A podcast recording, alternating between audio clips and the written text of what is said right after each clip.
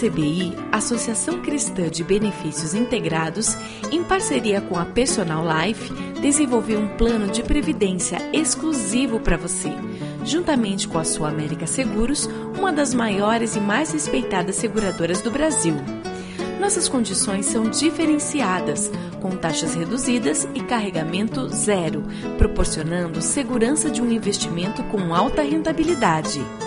Entre em contato e solicite uma simulação pelo site www.acbi.com.br ou pelo telefone 3264 6711. Atenção, você que tem um veículo financiado. Você não aguenta mais os juros abusivos na parcela do seu carro ou caminhão? Com a Defesa Consultoria, você pode reduzir sua parcela. A Defesa Consultoria é uma empresa cristã e trabalha com transparência para ajudá-lo a reduzir suas parcelas.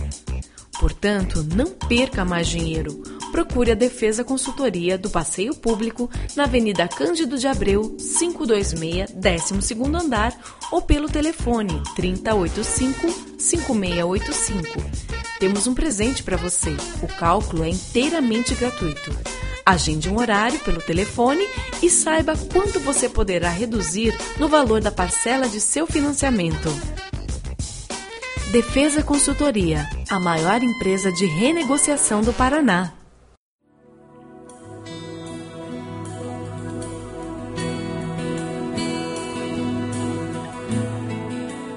Começa agora mais um Sementes do Amor de Deus, um programa da Igreja Batista do Bacaxeri, em Curitiba.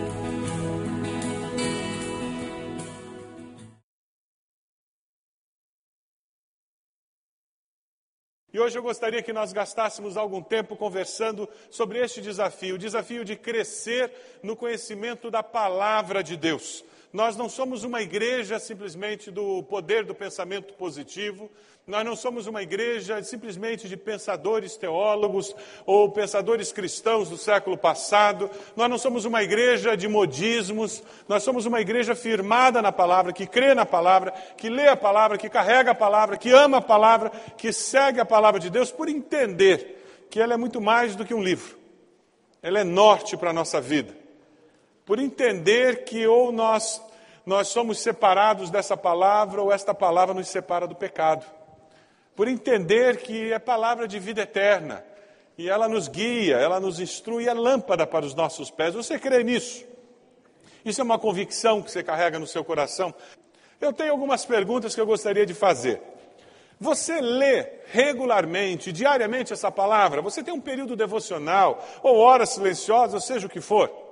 Isso faz parte dos hábitos saudáveis que você abraçou na vida, como tomar banho, o hábito de escovar dente, o hábito de sentar à mesa, fazer as refeições e comer com garfo e faca e não com a mão. São hábitos que nós adotamos. O hábito de se vestir de uma forma decente. São hábitos que nós adotamos. E ler a Bíblia também é um hábito que tem que ser adotado na nossa vida.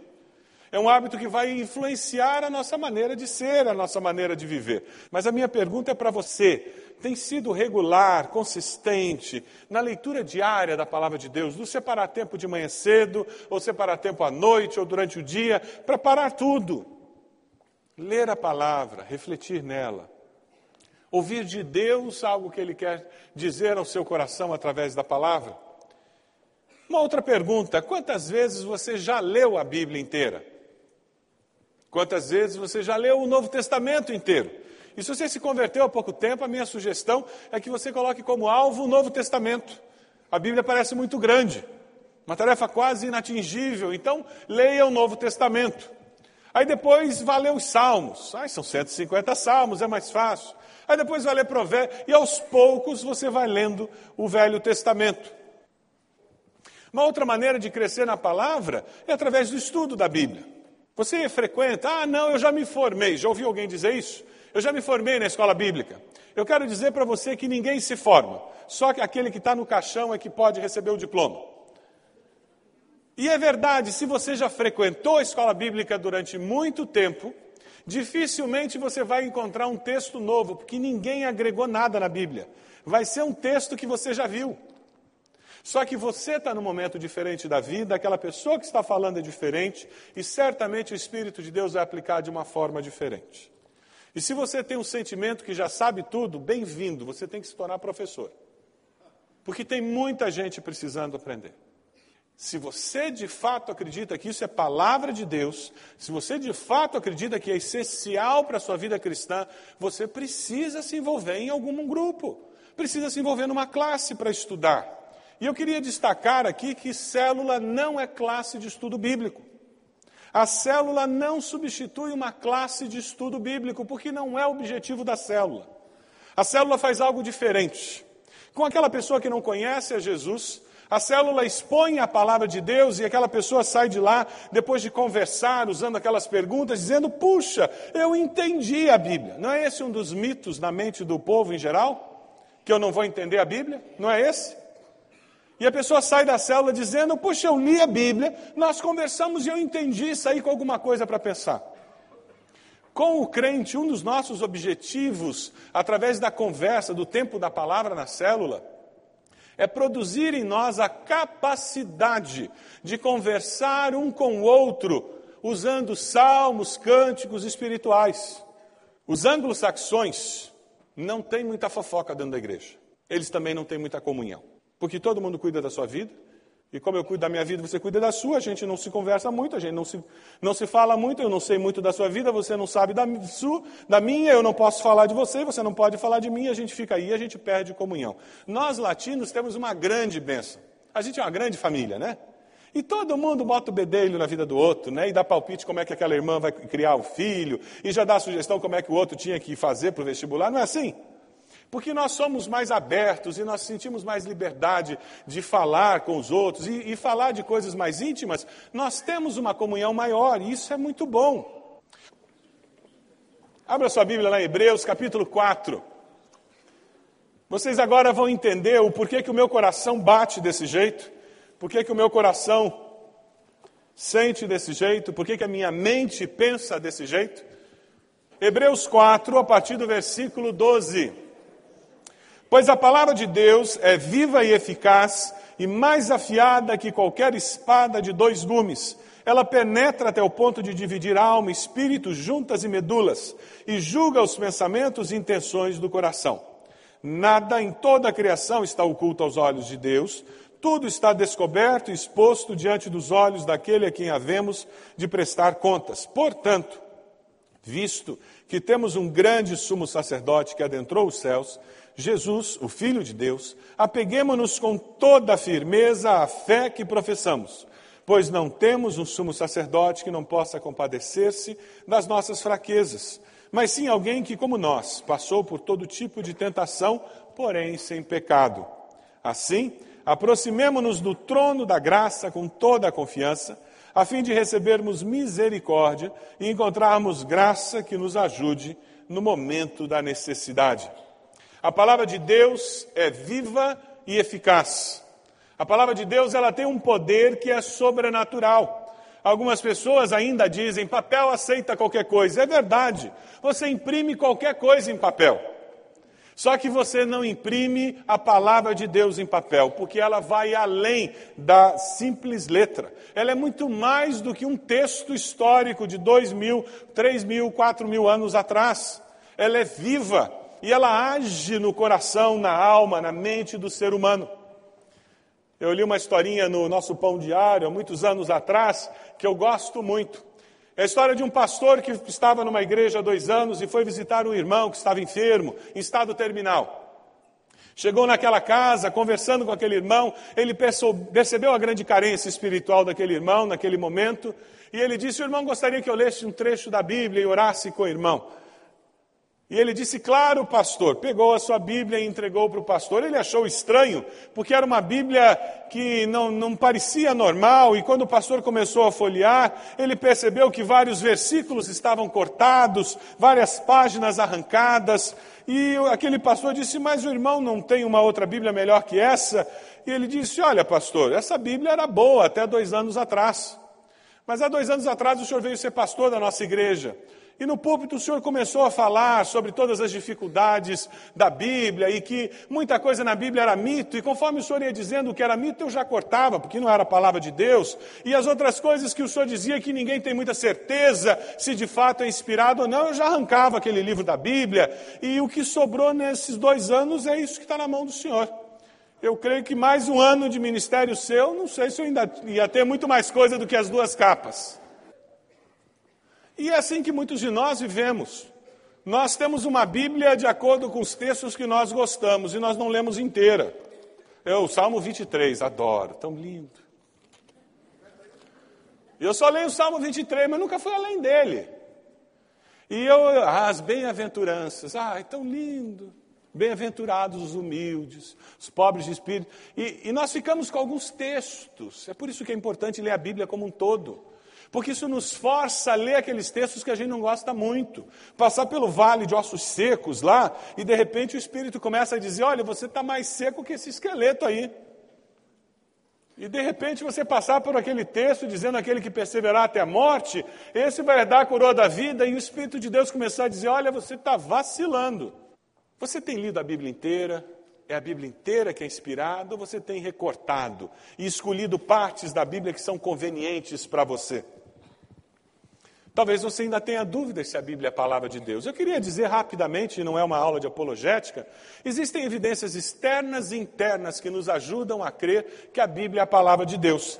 Algumas evidências externas, literaturas daquela época, de dois mil, três mil anos atrás, ainda existem, estão nas bibliotecas, mas não são lidas. A Bíblia continua sendo o livro mais vendido no mundo. Quantos aqui já leram Sócrates, Platão? Em termos culturais, fascinante, mas quantos já leram? Mas quantos têm lido a Bíblia? Isso faz com que ela seja um livro que vai um pouquinho além da, da história e do momento histórico em que foi, foi escrito. Também a parte de arqueologia. Quanto mais a arqueologia se desenvolve, mais ela confirma que as cidades bíblicas de fato estavam no lugar que a Bíblia falava, que os eventos aconteceram de fato no momento em que estavam. A ciência, conforme ela evolui, ela vai confirmando o que a Bíblia fala. Até hoje os astrônomos falam sobre aquele, aquela diferença de tempo que existe. Foi o período em que a Bíblia fala que o Sol voltou. E o curioso é que a diferença nas contas dele bate exatamente com o que a Bíblia fala de tempo em que o Sol voltou para que a batalha do povo de Israel pudesse acontecer. Evidências externas e evidências internas. A própria Bíblia fala dela mesma e diz que ela é palavra de Deus. Jesus fala que a Bíblia é palavra de Deus. E é curioso porque você encontra 40 homens durante mais ou menos 2.500 anos escrevendo esse livro e ele faz sentido, porque na realidade o autor é um só, é Deus. Aqueles homens foram instrumentos de Deus. A palavra no Novo Testamento usada para dizer que a Bíblia é inspirada por Deus é uma palavra que significa alguém soprou no ouvido daqueles que a escreveram. Evidências internas que nos ajudam a crer que é a palavra de Deus. Experimente pegar Isaías 53, que foi escrito 600 anos antes do nascimento de Jesus, e leia alguns daqueles versículos para o seu amigo mais incrédulo. E depois pergunte sobre quem esse, esta pessoa escreveu tudo isso. Eu garanto que esse seu amigo vai dizer é sobre Jesus. Claro, porque são profecias escritas 600 anos antes da vinda de Jesus, que foram cumpridas na vida de Jesus. Mais de 300 profecias se cumprem na vida de Jesus, evidências que existem dentro da palavra para nos ajudar a entender que a Bíblia é a palavra de Deus, não é simplesmente um livro escrito por homens. Se você olhar o versículo 12, ele continua dizendo: a palavra de Deus é viva e eficaz, e mais, é mais afiada que qualquer espada de dois gumes. Ela penetra até ao ponto de dividir alma e espírito, juntas e medulas a palavra de Deus fala ao intelecto humano. Ser cristão nunca, nunca envolveu negar a razão. A fé cristã não é uma fé burra. A fé cristã é uma fé inteligente. Foi Deus que nos deu a capacidade intelectual, foi Deus que nos deu a capacidade de arrazoar, de pensar, de sintetizar, de criar teses. A percepção da vida será modificada através da sua razão também. É por isso que você só aceita Jesus, só experimenta a manifestação do poder de Deus quando intelectualmente você entende que Deus enviou o seu filho para morrer naquela cruz, porque alguém tinha que pagar o preço do seu pecado, e Jesus sofreu o que você deveria ter sofrido, e assim o preço está pago. Agora o amor de Deus foi manifestado, todo aquele que confessar o nome do Senhor será salvo. A Bíblia é clara, a mensagem do Evangelho é clara, e ela usa o intelecto humano, a razão humana. A fé que nega a razão é uma fé supersticiosa. E essa fé supersticiosa não é cristã. Ela pode usar a Bíblia, ela pode citar textos bíblicos, pode falar de Jesus, mas a fé cristã jamais negaria a razão, porque foi Deus quem nos fez seres racionais. A fé cristã, entretanto, ela não se limita pela razão, senão seria simplesmente uma filosofia humana. A fé cristã ela transcende a capacidade humana, porque ela vem de um Deus que é sobrenatural, ela usa a razão até o limite da capacidade do ser humano. E o Espírito de Deus intervém na nossa limitação. O Espírito de Deus nos capacita e desenvolve a nossa capacidade humana, e onde nós não conseguimos, o Espírito de Deus intervém e manifesta sobrenaturalmente que Deus está agindo a nosso favor. A fé cristã não é limitada pelo entendimento humano. E a palavra faz isso. Quantos de nós já não tivemos a experiência de abrir um texto e parece que aquele texto está saltando, e parece que aquele texto tem sabor adocicado, e é justamente o que eu precisava ouvir naquele momento. É o poder sobrenatural da palavra, que transcende a razão humana. Ela usa a razão humana para que você entenda o texto, mas vai além.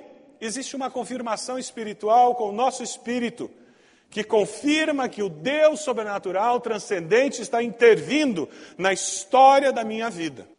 Eu já contei aqui uma historinha que eu gosto muito. Uma história de um missionário que trabalhava na África com uma tribo e o trabalho era muito difícil, porque naquela tribo tinha como um dos valores máximos o enganar os outros. Então você era uma pessoa considerada de mais respeito na tribo se você conseguisse enganar mais aos outros.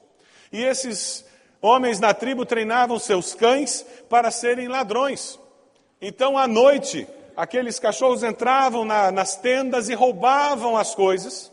E dessa forma, aquela pessoa, quando descobriam que era o cachorro dele que tinha roubado, aquela pessoa ganhava credibilidade na tribo.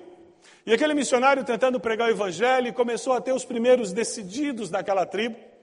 E um dia pela manhã veio um dos senhores mais respeitados na tribo trazendo o seu cachorro e ele entregou o cachorro para o missionário. E o missionário, sabendo do valor que o cachorro tinha na, na, no sistema social da tribo, disse: Mas por que você está dando ele para mim? E aquele nativo disse: Ele não presta para mais nada. Como assim? Ontem ele entrou na tribo de um dos convertidos seus aí, e ele roubou aquele livro preto. E ele mastigou metade do livro. Ele já não vai prestar mais para roubar. Na mente daquele nativo, ele tinha visto que aquelas pessoas recém-convertidas que andavam com o livro preto, elas não roubavam mais, elas tinham mudado a sua maneira de agir, e ele associou e disse: agora que o meu cachorro comeu metade do livro preto, ele também não vai prestar para mais nada, ele vai parar de roubar.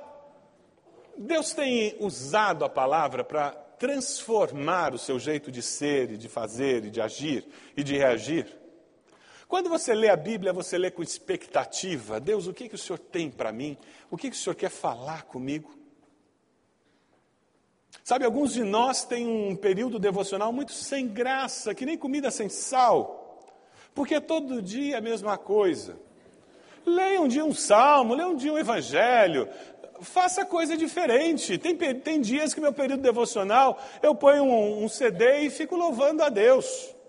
Não pode ser todo dia aquilo, porque eu preciso da palavra. Mas tem dias que eu leio salmos, tem dias que eu leio os provérbios, e tem outro dia que eu estou lendo um outro texto. E às vezes eu passo um mês lendo um livro do Novo Testamento, várias vezes. Variedade é o segredo para o seu período devocional se manter gostoso. Mas a expectativa, quando eu pego a palavra de Deus, define se eu vou ouvir ou não Deus me falar. Aquele que é legalista, aquele que é certinho, que está sentado aí dizendo, oh, eu leio sete vezes por semana, não perca um dia. Teu pecado, provavelmente, meu irmão, minha irmã, é cumprir a tarefa. Eu li. Mas qual a essência? A tua luta vai ser trazer essência para a regularidade que a sua personalidade permite. E você aí que já não é muito estruturado, o não estruturado é aquela pessoa que levanta, deixa a cama desarrumada, não sabe onde colocou o sapato na noite anterior, esse é o não estruturado. Então, esse tem muita dificuldade de ter regularidade, fazer todos os dias, porque primeiro ele tem que achar onde deixou a Bíblia. Então, ele já gasta meia hora procurando onde ficou a Bíblia, porque quem não é estruturado dificilmente deixa a Bíblia no mesmo lugar. Essa pessoa, o grande desafio dela é crescer em alguma estrutura para facilitar o processo de crescimento cristão. Você tem lido a Bíblia com expectativa de que Deus vai agir? que Deus vai falar com você? Versículo 12, dê uma olhadinha aí, Hebreus 4, 12. Aí lá na parte final diz que a palavra de Deus julga os pensamentos e intenções do coração. É por isso que a Bíblia penetra no mais profundo do nosso ser, porque ela consegue agir como um espelho diante de nós. Tiago fala sobre isso. Sejam praticantes da palavra e não apenas ouvintes, enganando-se a si mesmos. Aquele que ouve a palavra mas não a põe em prática, é semelhante a um homem que olha sua face no espelho e depois de olhar para si mesmo, sai e logo esquece a sua aparência. Tiago, lá em 1,25, ele termina dizendo: Mas o homem que observa atentamente a lei perfeita que traz a liberdade e persevera na prática dessa lei, não esquecendo o que ouviu, mas praticando, será feliz naquilo que fizer será feliz naquilo que fizer. Se essa palavra estiver no centro da sua vida, se os valores dela estiverem afetando os seus valores, mudando a sua cosmovisão, mudando a sua percepção.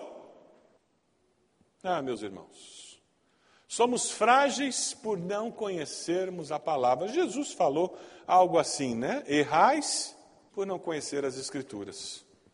É por isso que você tem que sair da cama domingo cedo e vir para a escola bíblica. Ou precisa vir na quarta-feira à noite para a escola bíblica. Ou precisa arrumar um jeito de ter um grupo de estudo bíblico durante a semana. É por isso que você precisa encontrar tempo para ler as Escrituras, nem que seja no banheiro da sua casa, porque você tem filhos pequenos e não te deixa em paz. Nem que seja no horário do almoço e você se tranque no banheiro lá da, da empresa onde você trabalha, ou você vá para um parque. Mas nós precisamos da palavra, como nós precisamos do ar que nós respiramos. Quais os desafios que Deus colocou no seu coração e que você hoje tem que dizer: Eu vou responder. Quem sabe afirmar dizendo: Olha, eu estou envolvido numa classe e eu vou continuar. Ou quem sabe você vai dizer: Eu vou parar de racionalizar e dar as minhas explicações do porquê é tão importante para mim dormir domingo de manhã, quem sabe você vai ter que mexer na sua agenda para acordar um pouco mais cedo. Ou usar o horário de almoço, ou algum outro horário à noite, para gastar tempo lendo a palavra, orando, buscando a Deus. Agora é você que tem que fazer. Existe muito pouco além disso que eu estou fazendo que eu possa fazer, para que você tenha uma experiência com a palavra e com o Senhor da palavra. Esse é o grande desafio dos nossos dias. Conseguimos discernir aonde a palavra está sendo usada como desculpa e justificativa para ideias humanas e onde a palavra de fato está sendo cumprida através de líderes que servem ao Senhor.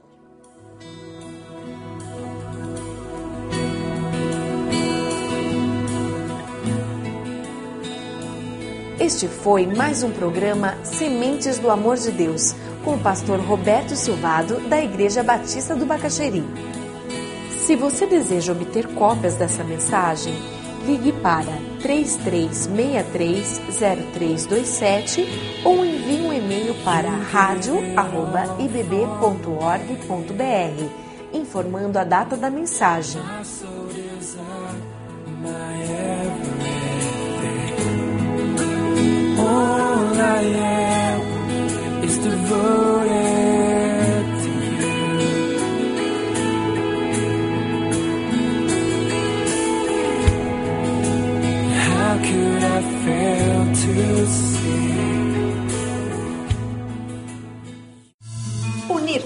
Organizar, mobilizar. Dar apoio e animar. Vamos juntos realizar algo muito especial com criatividade e dinamismo. 100 dias que impactarão o Brasil. Uma mobilização que irá reunir em oração e evangelização todas as igrejas de todo o Brasil. Saiba como participar pelo site www.sejaluz.com ou pela central de atendimento da Junta de Missões Nacionais. Em um Brasil em trevas, junte-se a nós e seja luz. A ACBI, Associação Cristã de Benefícios Integrados, em parceria com a Personal Life, desenvolveu um plano de previdência exclusivo para você, juntamente com a Sua América Seguros, uma das maiores e mais respeitadas seguradoras do Brasil. Nossas condições são diferenciadas, com taxas reduzidas e carregamento zero, proporcionando segurança de um investimento com alta rentabilidade. Entre em contato e solicite uma simulação pelo site www.acbi.com.br ou pelo telefone 3264 6711. Atenção, você que tem um veículo financiado. Você não aguenta mais os juros abusivos na parcela do seu carro ou caminhão? Com a Defesa Consultoria, você pode reduzir sua parcela. A Defesa Consultoria é uma empresa cristã e trabalha com transparência para ajudá-lo a reduzir suas parcelas. Portanto, não perca mais dinheiro. Procure a Defesa Consultoria do Passeio Público na Avenida Cândido de Abreu, 526, 12º andar ou pelo telefone 3085-5685. Temos um presente para você. O cálculo é inteiramente gratuito. Agende um horário pelo telefone e saiba quanto você poderá reduzir no valor da parcela de seu financiamento. Defesa Consultoria, a maior empresa de renegociação do Paraná.